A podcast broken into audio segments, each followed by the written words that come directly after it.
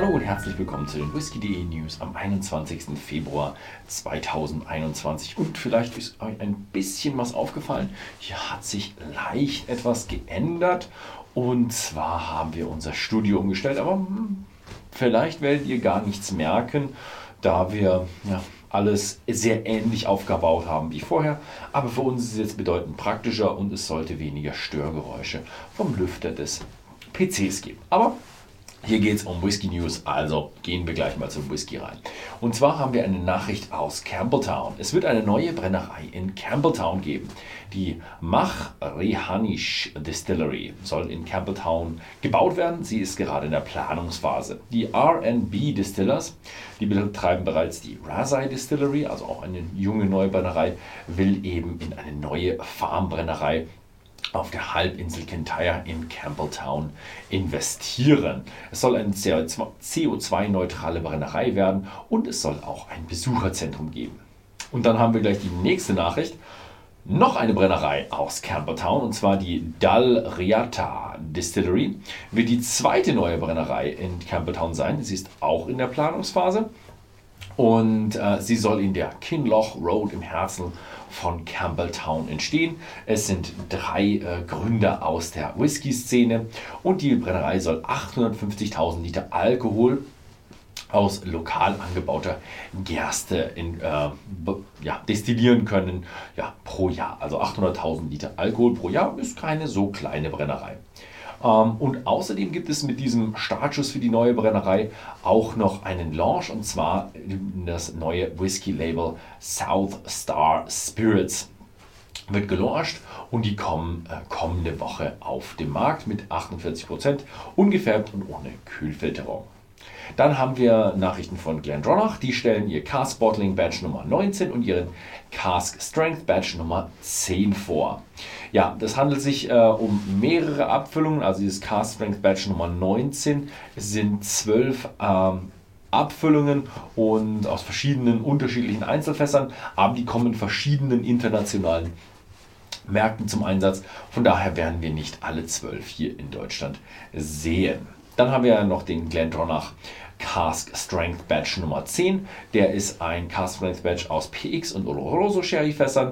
58,6% hm, Cask Strength und er kommt im März auf den Markt. Dann schauen wir mal weiter zu äh, Irland und da gibt es den Hinch 12 Jahre Amarone Finish.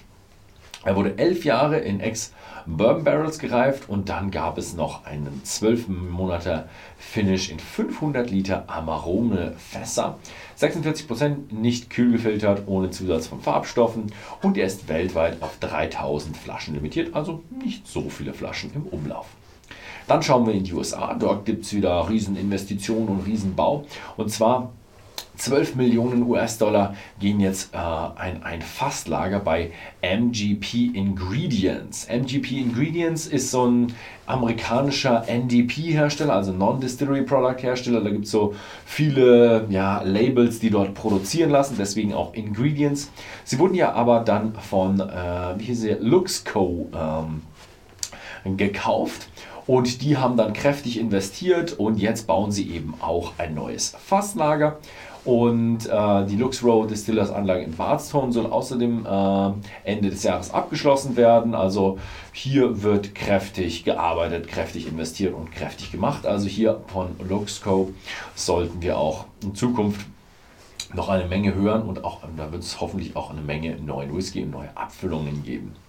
Dann haben wir von Angels Envy Cellar Collection wird äh, um den Rye Whisky Finish den Ice Cider Cask erweitert. Also wir haben einen neuen Cider Cask und zwar ist es die vierte Veröffentlichung von Angels Envy. Es ist ein sieben Jahre alter 95-prozentiger Roggenwhisky der für nicht ganz ein Jahr, also 600, äh, 364 Tage in Eisweinfässern reifte.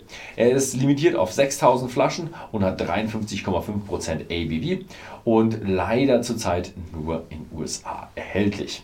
Dann haben wir noch den IW Harper Chabernet Cask Reserve, ein Kentucky Straight Bourbon mit einem Finish in kalifornischen Chabernier Casts. 90 Proof, 45% ABV. Ja, klingt sehr interessant und das kommt jetzt so ein bisschen öfters in Amerika vor. Also ich hatte jetzt schon ein paar Nachrichten, wo man jetzt so äh, ja, Fässer in Amerika gefinisht hat und man sieht schon, die Amerikaner gewöhnen sich dran und es scheint auch recht erfolgreich zu sein. Dann gehen wir mal in den internationalen Bereich. Wir haben von Stauning eine Protestaktion und eine Aufforderung an alle anderen Destillateure, äh, die Whiskyproduktion im Protest einzustellen. Und zwar Stauning hat ihre Produktion eingestellt im Protest wegen einer ja, eines Konflikts seit 1930 und da führt nämlich Dänemark mit Kanada eine Auseinandersetzung um die Ansprüche auf Hans Island.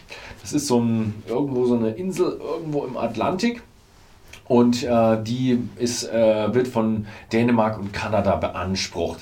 Ich dachte eigentlich, dass dieser Konflikt relativ lustig ist. Das ist, glaube ich, auch der Whisky-Konflikt, heißt es, weil die immer wieder das besetzen und dann eine Whiskyflasche zurücklassen für die nächsten, die das dann besetzen. Aber scheinbar ist es doch nicht so spaßig, denn Stauning macht hier eine Protestaktion, fordert andere Destillateure, Destillateure auf, das Gleiche zu tun, um die Regierungen zu einer Lösung zu äh, bewegen. Wir werden sehen, wie es weitergeht. Dann haben wir noch einen ersten Spatenstich und zwar für die Nine Rivers Distil äh, Distillery. Nine Rivers hm, klingt schon sehr chinesisch, ist auch chinesisch. Ähm, es ist nämlich Chinas größte Single Malt Distillery. Letzten Freitag wurde der erste Spatenstich vorgenommen und das ist so ja, die Antwort von China auf die wachsende Whisky-Kultur und die wachsende Nachfrage nach Single Malt äh, Herr zu werden. Ähm, ja, dabei waren 112 Männer, äh, Menschen aus 19 verschiedenen Ländern und ja, die haben das Ganze dann äh, gefeiert und es soll auch ein, ähm, eine Entwicklung eine Patentierung eines einzigartigen Destillationsapparats äh, geben dann äh, für die Entwicklung und die Definition eines neuen Single Malt Whiskys und dafür die erforderlichen Standards. Hm, klingt erstmal sehr hochtrabend, das ist auch bei den sehr eine sehr chinesische äh, Tradition, da alles sehr, sehr viel Bromborium drum zu machen. Wir werden sehen, wie gut sie sein werden. Wir werden sehen, wie gut die Brennerei sein wird und ich hoffe, dass wir auch mal dann was probieren können, wie gut denn der chinesische Whisky ist. Ja, das war's diese Woche. Vielen Dank fürs Zusehen und bis zum nächsten Mal.